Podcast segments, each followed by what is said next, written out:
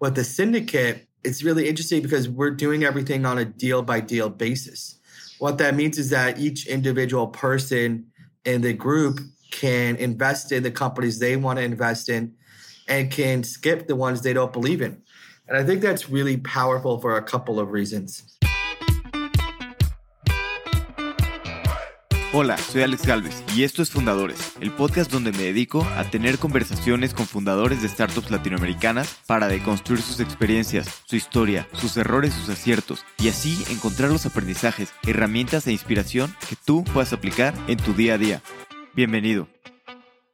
Hoy estoy con Ali Yamal de First Check Ventures, un sindicato de inversión muy activo en Latinoamérica que ha invertido en startups como Yomi, 30, Plurk y muchas otras. El episodio de hoy es en inglés porque quería hablar con alguien que tuviera un sindicato exitoso y que esté activamente invirtiendo en Latinoamérica. Ali nos platica de su tiempo viviendo en Asia y luego en Latinoamérica trabajando para Rappi. Discutimos las similitudes entre Asia y Latinoamérica y platicamos de lo que es un sindicato de inversión, las ventajas y desventajas contra un fondo tradicional, su proceso de inversión y cómo agrega valor a las startups en las que invierte. Espero que disfrute esta plática tanto como yo. Ali, Welcome to Fundadores. It's a pleasure to have you on the podcast. Thanks for having me. Really great that we get this chance to chat. Yes. I want to learn first about Zynga.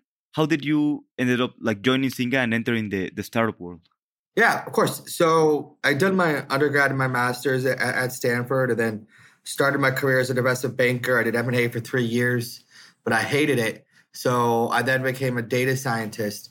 And I did that for the next three years and I really loved it but I wanted a chance to have more of an impact to get closer to building things. And, and I felt like that was really going to happen more at a, a, startup and more at a, a, place where I could have a, a product and growth role. And so, you know, kind of looked around for the best place to kind of learn product management. And, and there was a big emphasis on gaming and mobile gaming at the time and you know Zynga had just gone public, and so there was a chance to kind of join a company that was still early enough in, in, in their journey that that you, could see a lot of stuff, but a little bit later on where you could kind of get the hands-on training that you need. So you know Zynga had a product management training program. They had courses. They had other PMs you could learn from.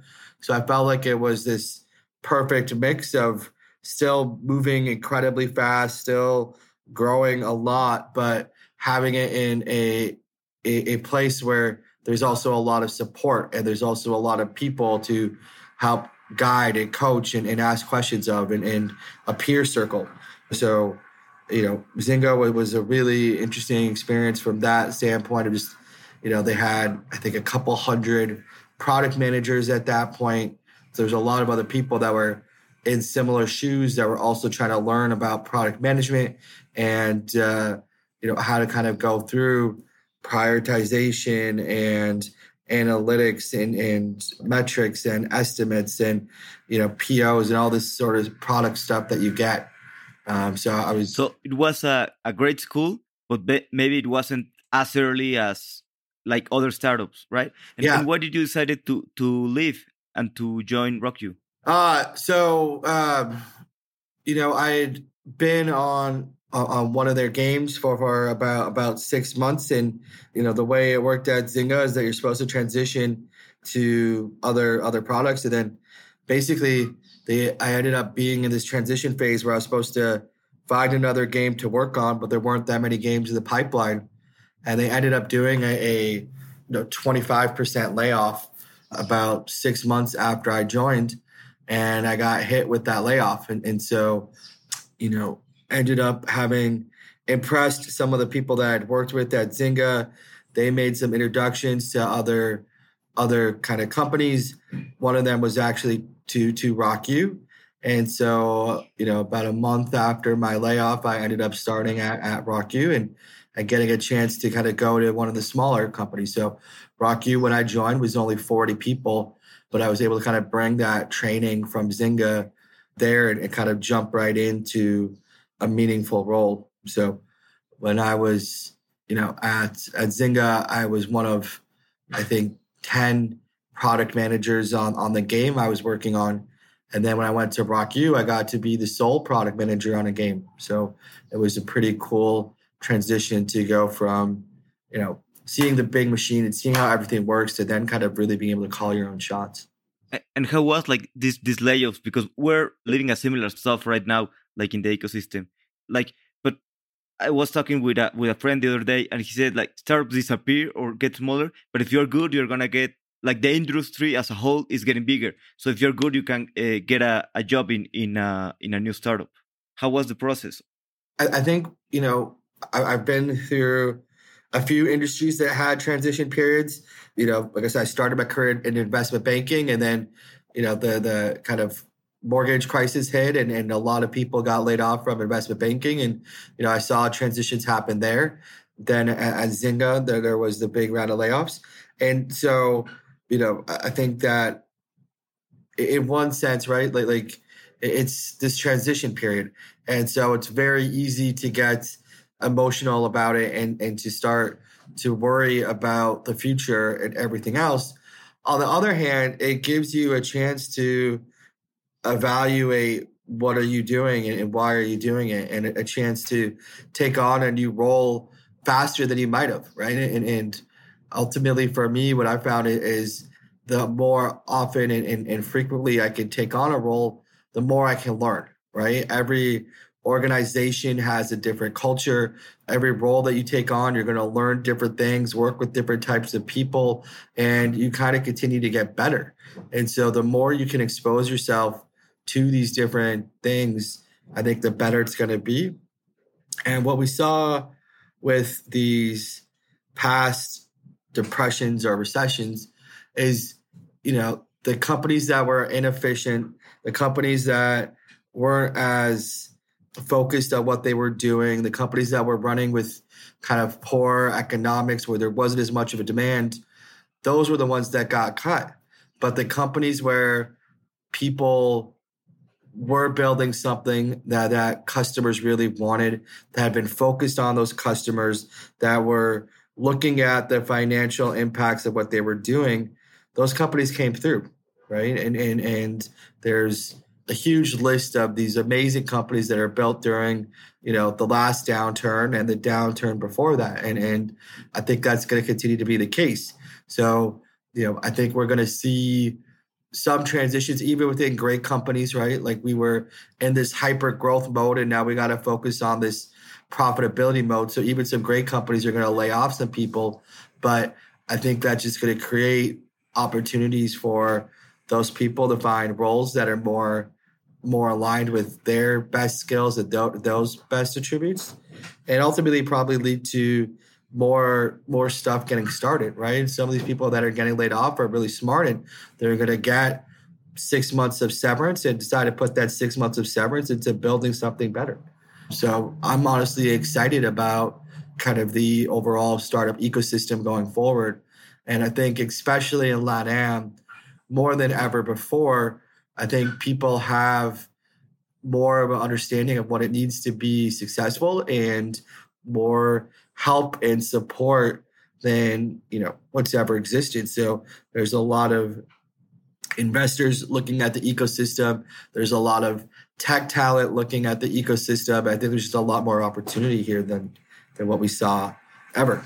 Yeah, I couldn't agree more it's it's the, it's the best time for to build in Latin America or to invest in startups in America in America. But to be honest, I say that almost all the time because because it's, it's true. Now it's a better time than last year, and last year was a better time than three years ago because the yeah. ecosystem is growing a lot.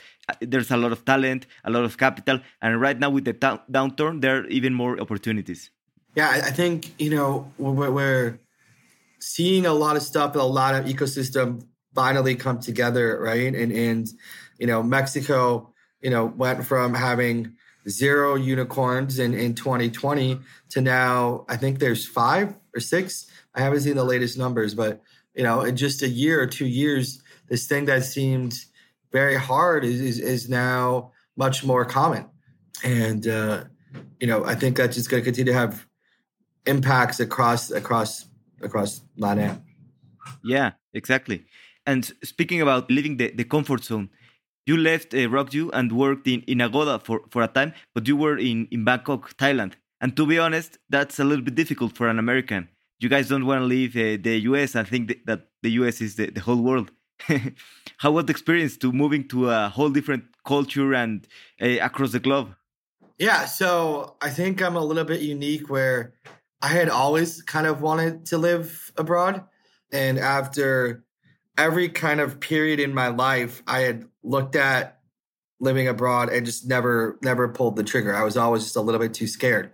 But, you know, after college, I got a job abroad, but decided to take the job in New York. And then after and leaving investment banking, I, I got a job overseas and, and, decided to take the job in Silicon Valley. And then, you know, each of these periods, I kind of looked around and, and tried to try to figure it out. But I was worried that I didn't have enough to contribute yet, and uh, that the transition might be hard. But I spent four years at RockYou, and uh, you know had developed quite a bit of, of skill set, but also kind of realized hey, you know, the next job I take is gonna, you know, could be five years, it could be 10 years. And I want a chance to explore more. And so Agoda actually reached out to me and and you know, it wasn't Thailand wasn't necessarily high on my list of places to relocate to. I thought I was gonna do, you know, Europe or or, or Dubai or, or or something along those lines. But I ended up going out there to to to interview in person and really loved the team. And then Thailand is, is a really incredible place, obviously. I'd been there on vacation. But even in, in those few years since my last vacation and when I, I came out to interview, a lot had changed. And it really had changed because of technology. And technology has actually made it extremely easy to kind of get around all over. So, you know, when I think back, and, and, maybe I'm a little bit older now, but when I was in college, you know, more than a decade ago, or or going on on trips right after college, right? There was always issues when you would travel abroad. You wouldn't know the language, you would get lost, you wouldn't know what to order, and and all that sort of stuff. But now, you know, when you're in in even a place like Thailand, right? You have a Grab or a Gojek, which which is their local ride hailing. So you no longer need to worry about talking to the cab driver, giving the wrong amount of money, getting lost, getting dropped off at a place you don't want to be. All that stuff is is is taken care of because of, of an app, right? It's really amazing.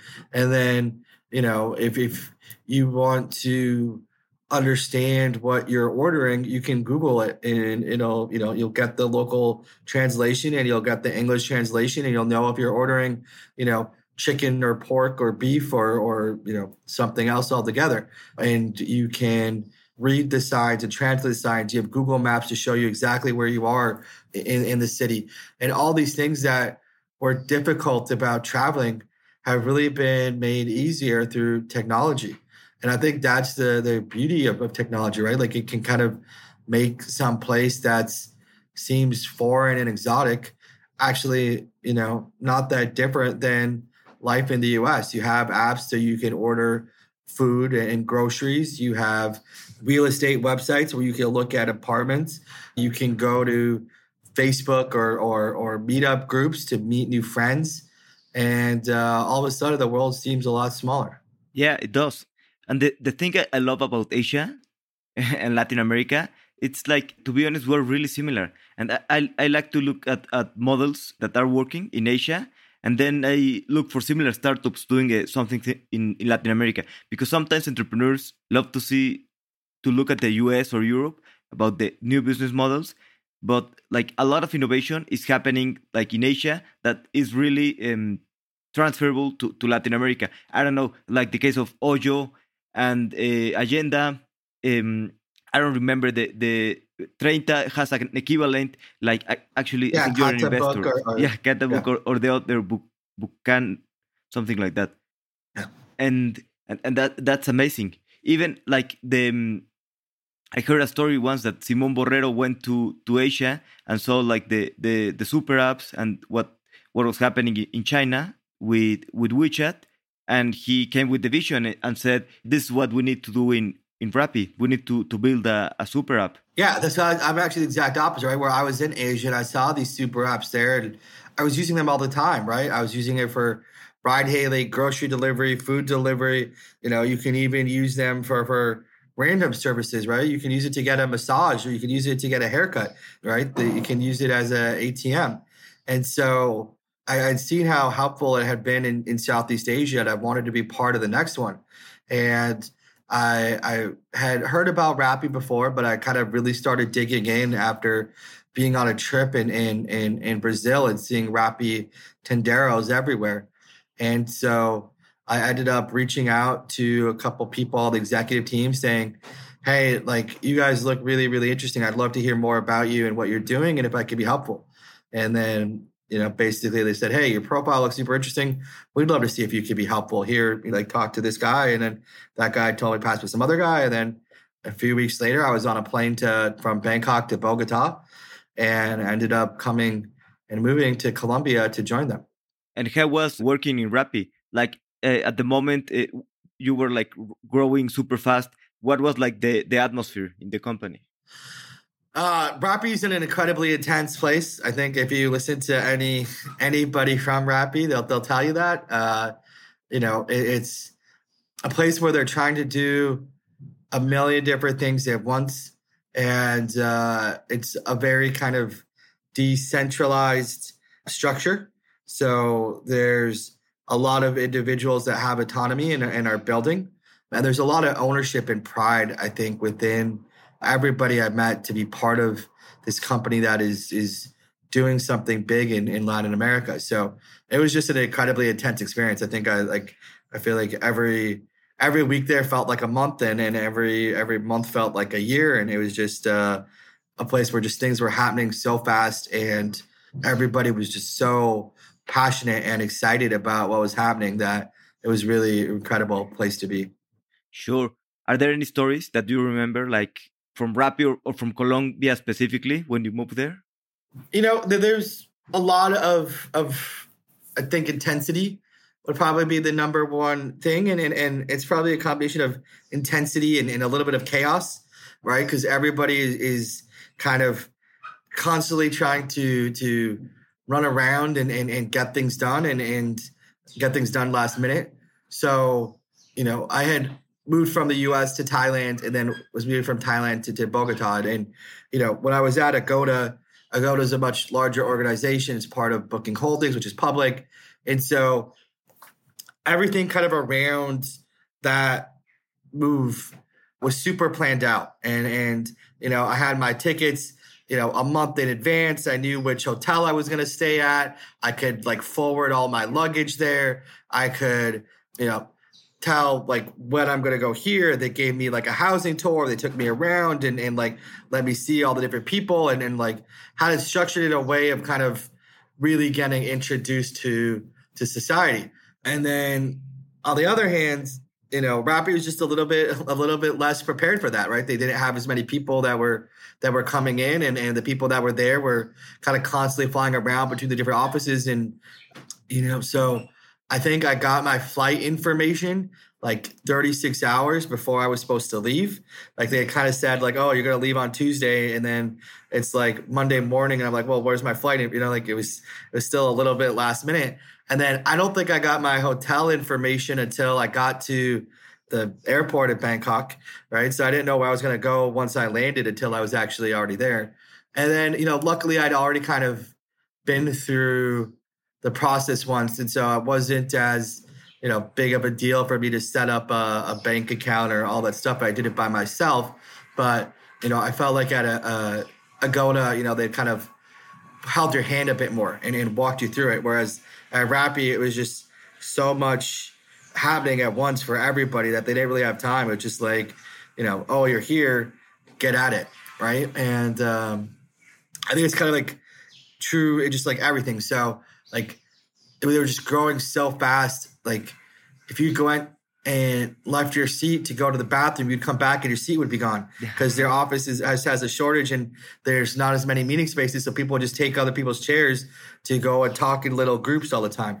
And like everybody's kind of packed together like sardines. And there's just this kind of a, little bit of, of a of a kind of wild experience where you're kind of constantly kind of running around and doing things and, and trying to find a chair even right like you might have to like work uh, outside or something like that if you don't if you can't find one so it was uh, really really interesting you know fast paced really drink from the hose but really being mission driven and, and, trying to have a big impact on, on the ecosystem great yeah that, that that's amazing and talking a little bit about angel investing you have been angel investing for for uh, many years now. Like you started in 2007, but like you were doing it as a investing checks here and there, and then you decided to formalize it a, a bit more and to to do uh, to to write more checks and started a, a syndicate. How was the that decision to to start a syndicate? So basically, I moved to Mexico City in January of 2020, and I had you know I think six or eight weeks of Airbnb. And then I moved into my new place on Sunday. And on Thursday, we started working from home permanently. And, you know, I moved to Mexico City expecting this great opportunity to explore everything the city has to offer, right? And, and make new friends and, and meet more people. And instead, I'm kind of just stuck in my apartment and, and you know, you're working on Zoom whatever, nine to five, nine to six. But I needed something to do after that. Right. And uh, didn't have any friends yet. You know, I was single. I didn't have a girlfriend or anybody else to like really hang out with. And I, I needed something to do. And so I was thinking about kind of a variety of different, you know, side things I could do. And I ended up reading Jason Calacanis's book, Angel. And it's a book about you know angel and angel investment and his angel journey. And um, i'd been an angel investor on the side for quite a while but i hadn't really codified it in my mind. Like oh these are the things that i really look for. These this is what my thesis is or this is like you know what excites me and what doesn't excite me. And i think when i kind of read his book he was basically kind of saying all the things that I had thought individually, but like putting it into like one one place where it's written down. And and the stuff for me at least was was very intuitive, but it was great to have it kind of reinforced that this is is is something out there. And I'd kind of realized, hey, like I actually get this. This is one of the, you know, greatest angels of our time. And his stuff makes sense to me, right? It's not like there's this huge intellectual gap between what he's saying and what I'm doing or what I've been thinking. And I've been seeing, you know, my own unique deal flow. And I'd also been in a bunch of syndicates. And so I had seen the kind of deal flow that was in syndicates. And I thought the stuff that I was seeing on my own and catching on my own was actually pretty good. And and so it kind of came to this thing where like you know, I knew I'd wanted to do some sort of more hands-on investing at some point, but I thought it would be, you know, four or five years down the line. And I said, hey, why wait? Right. And I talked to a couple of other people who are syndicate leads and I asked them about their experiences. And, you know, basically they kind of said, hey, like, you know, anybody can do it if you really want to do it. Is this something you really want to do? And I thought about it and I was like, yeah, it is. And so kind of starting, you know, July 1st, 2020, so almost a little bit over two years ago, I, you know, applied for a syndicate on AngelList. It got approved and then just kind of started building from there. And, and what's the difference between a syndicate and a fund? How does it work? There's a few differences. The, the biggest one is probably that a fund is, is pooling the money together and then the the fund leader is deploying it. So you have to really kind of trust that fund manager's uh, thought process and guidance. With the syndicate, it's really interesting because we're doing everything on a deal by deal basis. And what that means is that each individual person in the group can invest in the companies they want to invest in and can skip the ones they don't believe in. And I think that's really powerful for a couple of reasons. The biggest one is that you actually get to see the companies that we're investing in. You actually get to see the reasons why we're investing. And ultimately that you can kind of continue to learn and grow as a member of my syndicate about what good what what good companies look like early, right? And what bad companies look like early. We're not going to have a hundred percent success rate. So there definitely are going to be LPs in my syndicate who have better IRRs than I do, right? Like, and, and everybody's going to have their own custom IRR. And you can kind of start to, you know, evaluate what were the things that, that I, you know, invested in that didn't do so well. What were the ones that I missed out on because I didn't think it was going to work that did work, you know, and, and you can learn from that. And I think that that's really unique versus a fund where the fund manager is kind of deciding how much money to put in, where to put it in. They're making all those decisions for you. And then as a syndicate lead, I'm on the opposite side where I, I feel like I have a little less responsibility to figure out how much people want to put in. And I can watch and understand how much people are putting in and kind of get a better sense of what things people really like and why they like them. Yeah, I mean, I, I like the syndicates a lot because you can invest on a deal by deal basis. And if you're starting, you can like read every deal memo and see how it like it, it gives you a lot of liberty. But on the other side, what do you see as, as some of the downsides of a of a syndicate instead of other like a fund or, or other investment things? So, you know, the drawback for an LP, right? Well, like the people that are joining, is you're trying to make these investment decisions but you don't have as much of the exposure to the founders or, or to the team as, as, I do, right? So sometimes I'm making an investment because I love the team that much. And I just think the guy or girl who's leading it can out execute everybody else. But you might not see that as an LP, right? That might not come through on paper. You might not see their hustle or their dedication. And then you know, while you do get to choose your own portfolio as an LP, it's hard to keep up with all the deals and all the deal flow across all the syndicates, right? Like, I, I think I get more than like three, 400 invites a, a month and trying to go over all these deals. And, you know, sometimes they close very quickly and, and you don't get a chance to, to read it or understand what's happening. And, and so, you know, a lot of feedback I get from LPs is, I'd rather just have you make the decision. I don't want to have that thought process. And so those are probably the kind of two big drawbacks that there's a chance that you miss out on on, on great deals or that you aren't really able to fully understand why a deal might be great. As a fund manager, the or, or a syndicate lead, the the drawbacks are a couple, right? So on one hand, I don't have a fund, and so I can't just deploy cash. Every time I'm going to go and, and raise, I have to go out to the group and say, "Hey, this is, you know, this is the company. This is why they're cool. This is what what we're doing." And, and you know, sometimes people will invest, and sometimes they won't. But it's very unpredictable, right? And and I think even the best syndicate leads have quite a bit of variability compared to like what they think they're going to get and what they actually get. And sometimes it's good and, and, and, you oversubscribe, and sometimes you don't have enough cash. And so it's always this kind of rough, rough game that you're playing. And then I think because of the fact that you have to go out and, and raise on a deal by deal basis, it, it makes the process a bit slower, right? So if you have a fund, you can, you know, just write a 25K or 50K or 100K check the next day and move on with your life. Versus with the syndicate, with the SPV in particular, you know, the thresholds are higher. We typically need to raise at least 100K. And then every time that takes a couple weeks to a month typically to uh, have the whole process.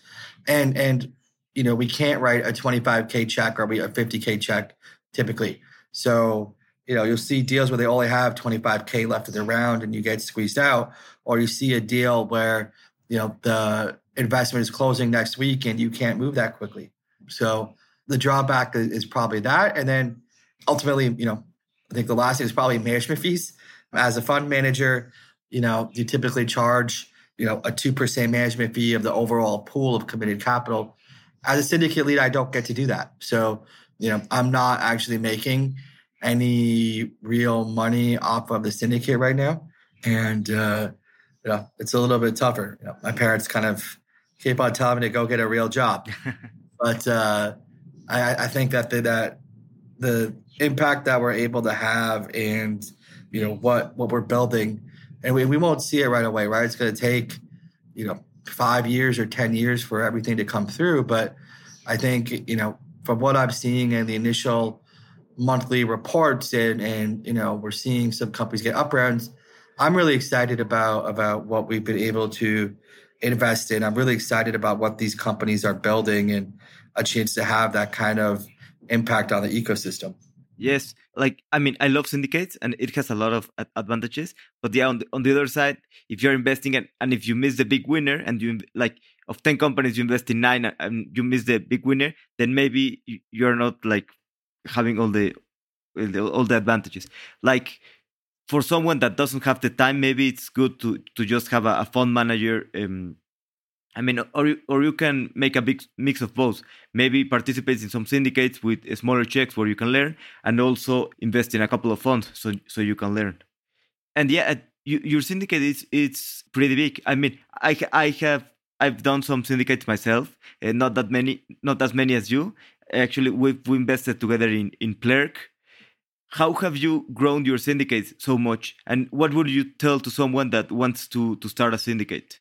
I, think the the biggest piece of advice I would have for somebody starting a syndicate is like why why like making sure you understand why you're starting a syndicate and if this is something that you really want to do. You just want to do a deal a year or a deal a quarter. It's a lot of work to, to just do one deal a year, one deal a quarter. There's other ways I think to get those deals funded. And really kind of understanding what your kind of unique value prop is, how you're going to get into great investments, how you define what a great investment is, how you're going to find people who think the things that you think are great investments are great investments, right? It's not that easy. And especially now, as we, you know, kind of head towards a recession, people are more conservative with their cash and more conservative with their investments. And so it's tougher and tougher to raise. And so right now, if you're not one of the top, you know, X number of syndicates on AngelList, it, it's been really, really tough for people. And so what is going to make you one of those top, you know, X number of syndicates? And and I think the second thing that I, I would talk about is, you know, really putting the effort in.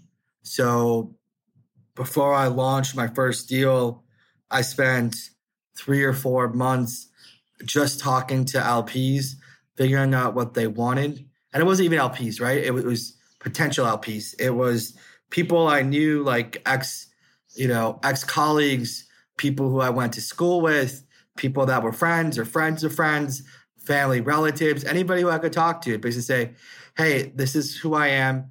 This is what I'm doing. You know, do you want to come and see some of the deals I'm going to invest in?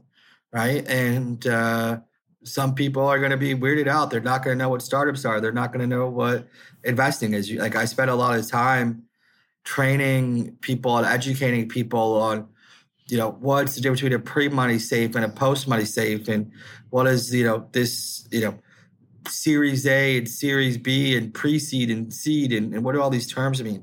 You know why why is this thing an ARR? Why is that thing a GMV? What's the difference? And how do we kind of think about it? So I spent a lot of time kind of just talking to people, understanding what they were looking for, and then bringing them into the syndicate before I even tried to do a deal. And then I wanted to make sure that when I did a deal, I could close it and I could fill it. And so, you know, how, building up that relationship with potential founders that I might invest in and explain them my situation and where I am in the process, right? Because I think the only thing you really have in this is, is your reputation, right? And so you have to be honest and upfront and and you know a great partner for both your LPs as well as your portfolio companies. And so that's kind of been the biggest the biggest thing for me is trying to be try to be that great partner and, and trying to work as as much as I can on building something meaningful. And how do you add value to to portfolio companies? Like you you have invested a lot. I'm not sure, maybe 60 investments last year. How do you meet with them and, and add value? So I, I actually do a lot of stuff informally. So every one of my founders has my WhatsApp number, and you know we're all kind of constantly texting back and forth. And you know most people don't need help every day or every week from their investors, right? Like it, it's more of a once a month or once uh you know once every couple months type thing.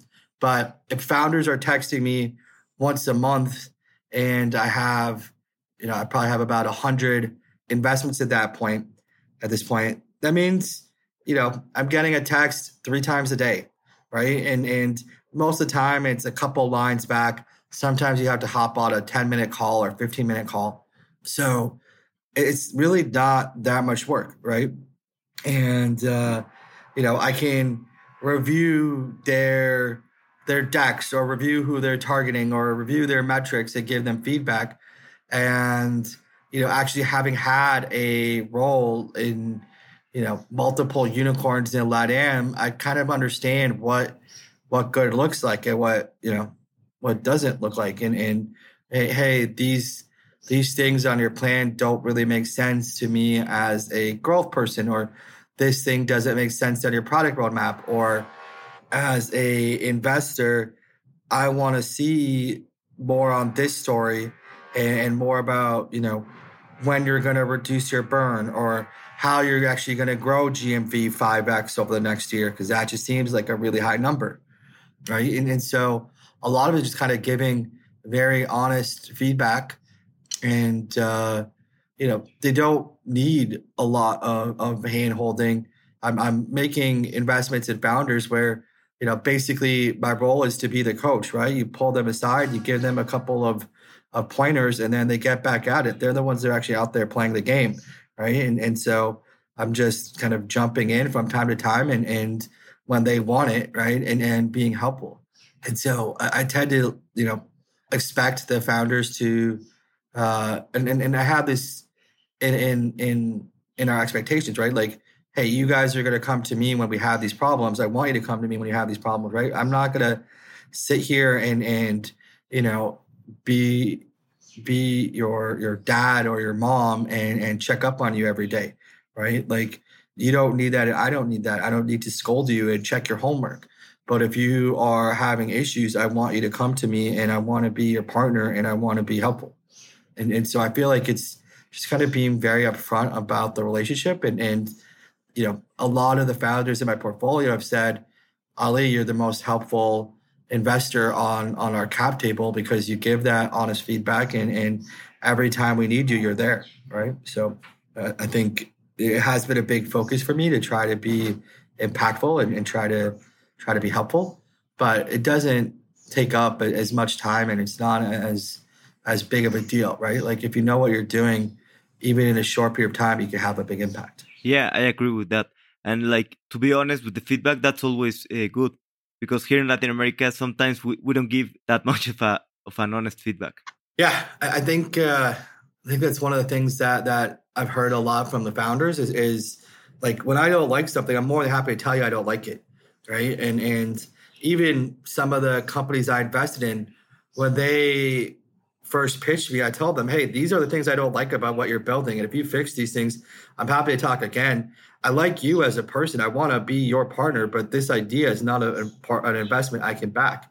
And you know, several of them, you know, went took that advice and adjusted their idea or adjusted their product based on that. Right? They kind of realized like, hey, Ali's right. This isn't a thing that makes sense for us to build. Let's go build something more meaningful. And you know, because I'd been honest, because I've been open, and I didn't just pass, but I gave that feedback about why I'm passing they were they were more than happy to have me come in and invest later on. Yeah, you write a lot of checks like really early in in many companies. So you you talk also with, with other early stage investors. The thing I see about uh, a seed stage or pre-seed, it's that it's difficult to convince those first checks because if you are raising, I don't know, a million dollars, nobody wants to be in the first, the second check because there are not not many incentives to to be that early early on.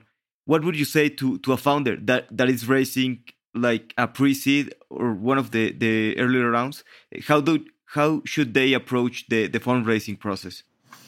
So, you know, I, I think I think one of the things you said is interesting. Where you said they're raising a million dollars, and uh, from what I've seen, most pre-seed funds don't invest really million dollar checks usually, right? Like our, our, averages tend to be somewhere between 100 to 300 for most of these, maybe up to half a million. And so if you're raising a million dollar fund or a million dollar raise, what ends up happening is everybody's kind of waiting for somebody to take the lead. And so if you need a million dollars, you need a million dollars and, and, and, and, you know, that is what it is. But I would really think about, hey, what can I do with 200K or 300K or half a million? And how much runway does that give me? What can I prove out in that time period? You know, most of like most of my early investments, I'm not writing a million dollar check. I'm writing a 200K check or 250K check. And most of the companies that we invested in aren't raising a million dollars in the first three months or six months, right? You don't need a million dollars in the first six months of your company. What you need is you need enough to to help prove out the product market fit, to prove out these other things. And so if you come in with this big ask, then you have to have the traction and the numbers and, and the market proving out enough to get that big ask. If you come in with a smaller ask, it's much easier for me to figure out where you are and, and, and what you're doing and keep track. Even if I want to invest half a million dollars in you, I might prefer to invest, you know, 200,000 right now at 300,000 in six months once I've seen what you do with the first 200,000, right? I think it kind of gives investors the option value. And, and so the first thing I would probably say is that, like, I don't think most companies, you don't need a million dollars right away. And, and asking for that, especially in, in Latin America, is, is going to be difficult. And then I think the second thing I, I would say is, is a lot of these businesses don't need a ton of cash up front, right? So figure out what you can do without a ton of cash. How can you prove to your future investors that this is what you want to build, that, that this idea is going to work. What are the different ways that you can kind of bootstrap to some results? I think that's extremely important. You know, build the relationships and build the relationships early. So, you know, I'm not going to invest in you the first time I meet you. It's going to take several calls. And so, you know, those calls don't need to happen all within a week. We could build a relationship over a month or two months or six months, right? So, I was talking to Treinta for six months before I made my initial investment, right? And we built up a, a relationship where they they knew that I, I, could be helpful. They like we we talked about their product roadmap, we talked about their growth plans, we talked about all that sort of stuff. And, and when it came time to for them to raise, they knew they only had to come to me because they knew that I was excited by what they were building, and I felt comfortable, you know, coming in and making that jump because I'd seen what they'd been able to do over the previous six months and how when they said, "Hey, we're going to build X," they built it right. And they said it was going to take six weeks to come four weeks, and they said that they would have a thousand customers. They had twelve hundred, right? Like they kept on being able to to beat their expectations and you know beat my expectations. And so I think that's a big a big part of it is you know can you build these relationships?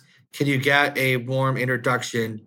You know, a much more much more likely to trust something that's coming from somebody I know if that somebody I know actually knows them, right? So don't get a warm intro if you don't actually know the person you're getting a warm intro from.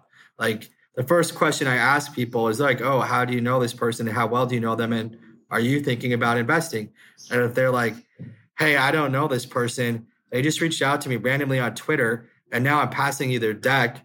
It's like, okay, well, they could also just pass me their deck on Twitter. Like, it's like I don't get it. Like, you know, so it's get a warm intro from somebody you actually know, and, and start building the relationship and, and explain, hey, like we're not raising right now. We're raising in three months.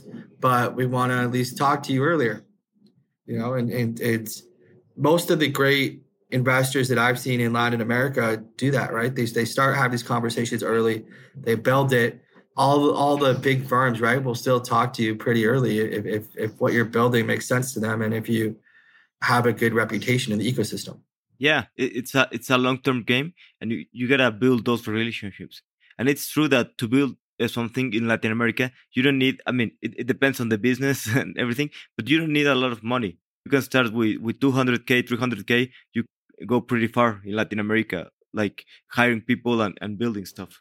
I think that's actually the exciting part about LATAM is that even with a smaller budget, you can have a bigger impact right? Engineers don't cost you two hundred thousand dollars a year here. You don't need to have the the San Francisco office that costs you a thousand dollars a square foot or whatever, right? Like you can be a remote first team. You can, you know, pay the, the the market wages for great engineers, and you know your budget should still not be, you know, a million dollar burn rate a year, right? Like your, your budget could still be pretty pretty good even when you have a great team in, in these markets. Yes, I agree. L- let's go to the final part. That are some um, questions. the The questions are short. The answers can be short, long, or whatever you you like. sure. What book do you love to recommend? So um, I kind of mentioned it earlier, but I think uh, Jason Calacanis's book Angel is a really great read for anybody who's thinking about getting involved in angel investing. I think if you haven't had much exposure, I think it's a good fundamental base. But even if you have exposure, I think it kind of helps to just kind of organize your thoughts a bit more and, and, and how do you how do you prioritize between great idea versus great founder or how do you prioritize between all these different things and you know some of the concepts he, some of the things he said in there i disagree with like what like uh, you know i think when he wrote it he said he said that that if you want to be a great investor, you have to be in Silicon Valley, which I don't think is, is is the case any longer, right? I think we're seeing great companies from all over the world, and I think everything's kind of moved remotely, right? So I think when he wrote it, it might have been more accurate, but um, you know, I really think that that international companies can have a big impact that you can have. You see you see unicorns all over the ecosystem these days. And you know i think it's really exciting. And i think you know that that uh, although some of there's there's some points like that where I, I, disagree i think overall i think it was a really interesting book. And, and i think you know understanding where you disagree or why you disagree it can also be really helpful to just shaping your own worldview. Yes i, I agree with that. What belief or habit have you changed in the in the past five years that has improved your life I think one of the big things that I've done is just get more and more used to talking to people. So, you know, I started my career in, in you know, investment banking and, and data science and even the beginning of kind of like product management. Um, a lot of it was kind of being an individual contributor. And I could go off into my own little world, do my analysis, do my research, write up a report or an email or, or whatever, and tune out the rest of the world, just concentrate, grind, and get my work done. But I think starting really kind of when I moved to Agoda and I started managing a bigger team, and then in Rappi and, and, and Clip, I managed these bigger teams. I really had to spend more and more of my time in meetings. And uh, I kind of hated it, to be honest. Like I, I wanted to like be like work and be productive, but I needed to like manage the team and talk to other key stakeholders and talk to my boss and be in all these special initiatives and all this other stuff. But I think the the habit of building that muscle of being able to jump in and talk to a variety of people and switch up topics and start to really kind of dive in has really prepared me well for kind of this this thing that I'm doing now. Or as an angel investor, I'm talking to 50 companies on Zoom every week, you know, and uh, kind of constantly trying to jump back and forth and understand who's talking to me and why they're talking to me and, and, and what are they building and how how do I feel about this? And and so I think that's been something that I've really kind of focused on over the last five years and being able to like go from a meeting and then just jump right into the next one versus having you know an hour to decompress or go for a walk or go listen to some music or grab a coffee or something to clear your head. Now i just kind of have my head constantly jumbled and sort things out at the end of the day. What do you believe that most people disbelieve? So you know i'm a big believer in in a lot of these emerging markets. I think it's becoming a more popular opinion but i really think that there are great opportunities kind of all over the world. And fundamentally people are, are the same. And and so these things that we see in in asia that are solving big problems we still have all the same problems in latin america right? And, and i think that with the, the roadmap to solve some of these these issues exists that we can then solve it in in in latam. And then you know those same problems also exist in africa right? And, and so i think that monitoring all these different ecosystems and you know you only need kind of one one case study to kind of figure out how to make these things work for everybody else to kind of figure out how to make these things work right? And i kind of think back like there was ride hailing kind of before uber and, and lyft right? But then once they kind of started to figure out it made it a lot easier for grab and gojek and careem to like figure out what do we do and how do we do it right? And so we have all these experiments kind of happening across the world whether that's on banking and marketplaces and, and, and prop tech like we have these same problems kind of everywhere. In, in you know kind of a weird way the whole world is kind of one big a b test right? Kind of localized country by country. And hey like Nubank worked really great in in brazil what's going to work great in Nigeria and what are the things that made Nubank great and why does it like what's the Nubank of Nigeria going to be or what's the Nubank of Indonesia going to be right? And we can say oh hey you know Khatabook worked really well in in India. What's the Khatabook of Africa going to look like? Right? And, and and why is that something meaningful? Yeah great. Do you have an advice that somebody has given you that you think it was really useful I, I think one of the best pieces of advice that I got was when I first graduated college and I started my job. You know, I gave in my first project or whatever, and my boss pulled me aside and he said, Hey, like in college, when you do something and it's uh, 94% done, that's an A, right? You're super happy. You got a 4.0 in, in real life, if something's 94% done, it's not done and you failed. Right. And and if you want to get something done, you have to get it to 100%. You have to get it over the line. Otherwise, it's worthless. And so I think that that was something that really kind of made an impact on me. I, I, like to do a lot of different things. I like to do a lot of different things at once. And I have a tendency to get things to 90% and then kind of get bored.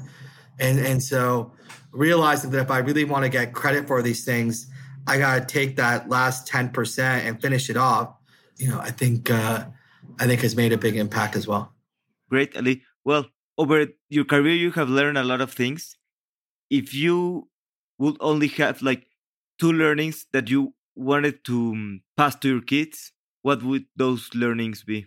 I think the, the first one would be keeping yourself open to opportunities. The more you put yourself out there, the more things appear. And, and so I think in a lot of ways you can kind of create your own destiny by being open, open to things. And, and so going and trying to learn, trying to explore, keep, keep looking and, and seeing what else is out there. And then the second thing that I would really highlight is, is just there's no there's no shortcut for hard work, right? The, the the harder you work, the more you learn, the more you grow, and, and so be open to that, right? Like be open to digging in and getting your hands dirty. I think that, that that's one of the best ways to really learn and to grow is, is by actually going and executing. Yeah, I agree. Ali, what's the best way to, to find you if someone is looking to invest in a syndicate or to raise from a from First Check Ventures?